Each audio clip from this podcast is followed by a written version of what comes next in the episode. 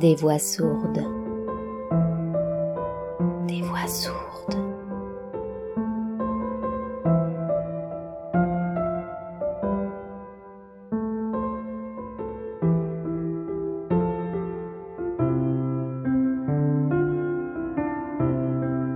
Il était une fois Just Kids.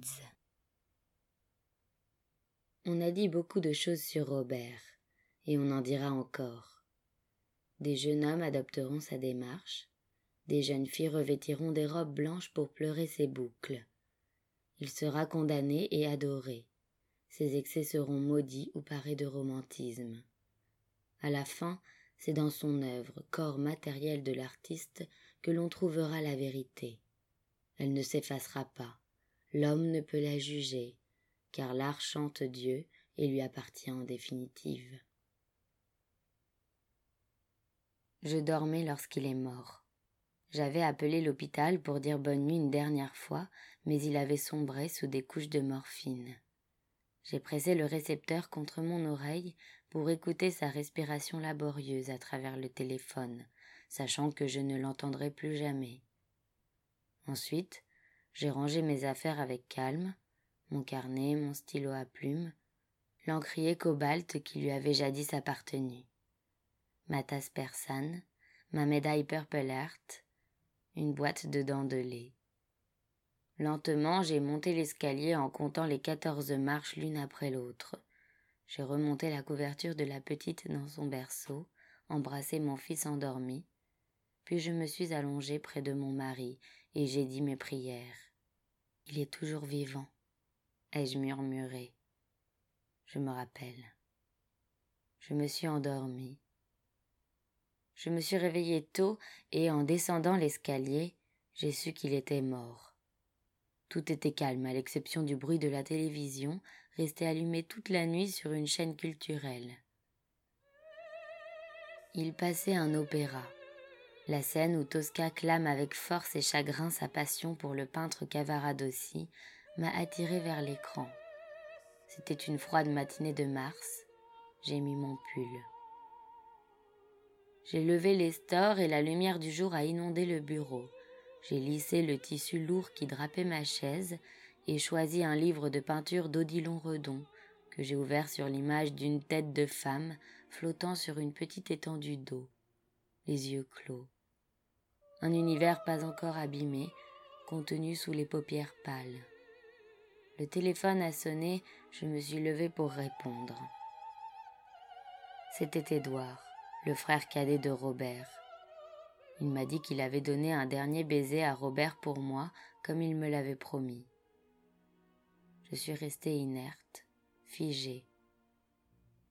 Puis lentement, comme dans un rêve, je suis retournée à ma chaise. À cet instant, Tosca a commencé la sublime aria Vicidarte. J'ai vécu pour l'amour. J'ai vécu pour l'art. J'ai fermé les yeux et joint les mains. La Providence décidait des termes de mon adieu.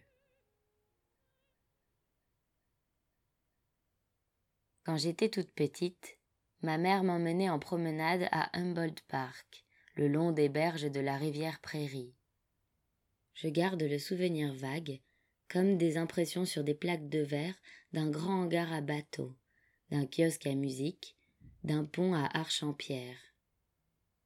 Le goulet de la rivière se vidait dans une vaste lagune. J'ai vu à sa surface un curieux miracle. Un long cou incurvé jaillissait d'une robe de plumes blanches. L'animal fit clapoter l'eau claire, battre ses ailes gigantesques et s'éleva dans le ciel. Signe, dit ma mère qui sentait mon excitation. Mais le mot était loin de suffire à rendre compte de sa magnificence ou à transmettre l'émotion qu'il produisait en moi. La vision de l'oiseau créait un besoin pressant pour lequel je n'avais pas de mots, un désir de parler du cygne, de dire quelque chose de sa blancheur, de la nature explosive de son mouvement et du long battement de ses ailes. Le cygne ne fit plus qu'un avec le ciel. Je peinai à trouver les mots pour décrire la perception que j'en avais. Cygne, répétai-je, pas pleinement satisfaite. et je ressentis un tiraillement, une étrange nostalgie, imperceptible aux passants, à ma mère, aux arbres ou aux nuages. Je suis né un lundi, dans les quartiers nord de Chicago, pendant le grand blizzard de 1946. Je suis arrivé un jour trop tôt, dans la mesure où les bébés nés à la Saint-Sylvestre quittaient l'hôpital avec un réfrigérateur neuf. Malgré tous ses efforts pour me retenir encore un peu, le taxi en était encore à se frayer un chemin le long du lac Michigan à travers un tourbillon de neige et de vent, quand ma mère est entrée en phase de travail intensive. À en croire mon père, j'étais à mes premiers instants une longue chose toute maigre, affligée de bronchopneumonie et il m'a maintenu en vie en me tenant au-dessus d'une bassine fumante. Linda, ma sœur, a suivi en 1948, durant un nouveau blizzard. Je n'ai eu d'autre choix que de grandir vite. Pendant que ma mère faisait du repassage à domicile, j'attendais sur le perron de notre immeuble le marchand de glace et le dernier chariot de la ville tiré par des chevaux. Il me donnait des éclats de glace enveloppés dans du papier kraft. Je ne manquais pas d'en glisser un dans ma poche pour ma petite sœur, mais quand plus tard je le cherchais, je m'apercevais qu'il avait fondu. Lorsque ma mère est tombée enceinte de mon frère Todd, nous avons quitté nos appartements exigus de Logan Square pour aller nous installer à Germantown en Pennsylvanie. Pendant quelques années, nous avons vécu dans un logement provisoire destiné aux militaires et à leurs enfants des baraquements passés à la chaux, surplombant un champ abandonné débordant de fleurs sauvages. Le champ, nous l'appelions la parcelle, et en été, les adultes s'y installaient pour bavarder, fumer des cigarettes et se passer des jarres de vin de pissenlit pendant que les enfants jouaient.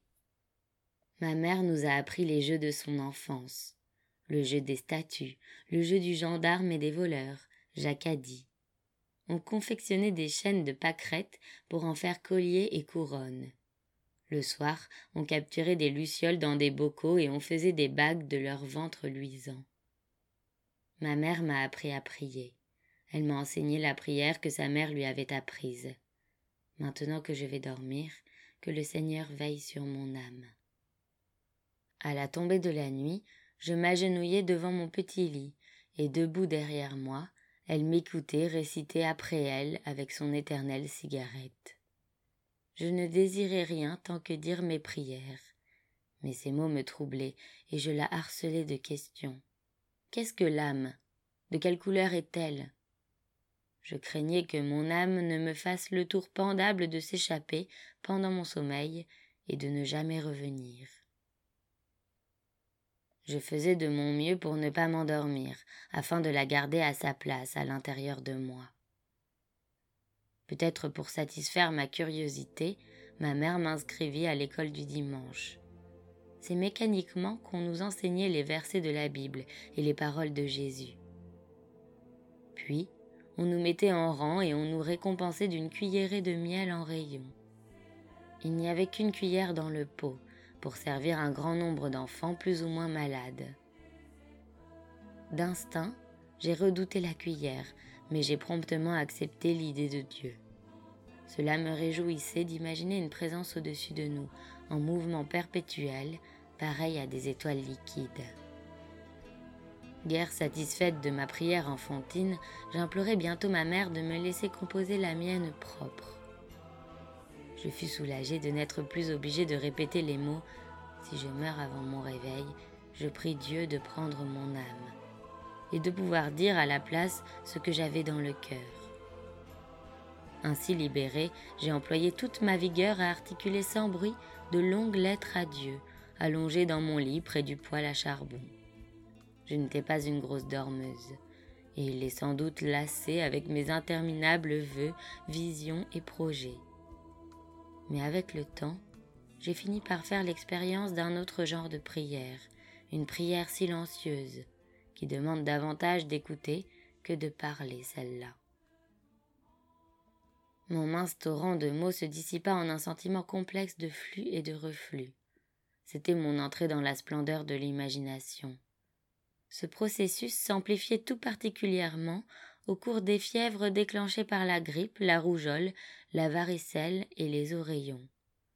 J'ai eu droit à toutes les maladies infantiles, et à chacune, je me voyais accorder le privilège d'un nouveau niveau de conscience. Enfoui au plus profond de moi-même, je contemplais la symétrie d'un flocon de neige qui tournoyait au-dessus de moi, s'intensifiait à travers mes paupières, et je saisissais au vol un souvenir des plus précieux, éclat du kaléidoscope céleste. Mon amour des livres vint peu à peu concurrencer mon amour de la prière. Assise au pied de ma mère, je la regardais boire du café et fumer, un livre sur les genoux.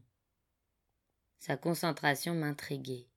Bien que n'allant pas encore à la maternelle, j'aimais regarder ses livres, palper leurs pages et soulever le papier de soie qui protégeait leur frontispice. Je voulais savoir ce qu'il y avait dedans, ce qui retenait ainsi l'attention de ma mère. Lorsqu'elle découvrit que j'avais caché son exemplaire rouge sombre du livre des martyrs de Fox sous mon oreiller dans l'espoir d'absorber sa signification, elle me fit asseoir à une table et s'attela à la tâche laborieuse de m'apprendre à lire. Avec un effort considérable, nous sommes passés des contes de ma mère Loi au docteur Seuss. Lorsque j'ai suffisamment progressé pour me débrouiller toute seule, j'ai eu la permission de m'asseoir à côté d'elle sur notre canapé rembourré. J'étais complètement éprise des livres, je voulais les lire tous, et ce que je lisais générait de nouveaux désirs. Peut-être devrais-je partir pour l'Afrique et offrir mes services à Albert Schweitzer, paré de ma toque en raton laveur et de ma poire à poudre. Peut-être devrais-je défendre les bonnes gens comme Davy Crockett. Je pourrais escalader l'Himalaya et vivre dans une grotte, activant un moulin à prière pour que la terre continue de tourner. Mais la soif de m'exprimer était mon plus puissant désir, et mon frère et ma sœur furent les premiers complices enthousiastes de la moisson de mon imagination. Ils écoutaient attentivement mes histoires, jouaient de bon cœur dans mes pièces et se battaient vaillamment dans mes guerres. Tant qu'ils étaient dans mon camp, tout semblait possible.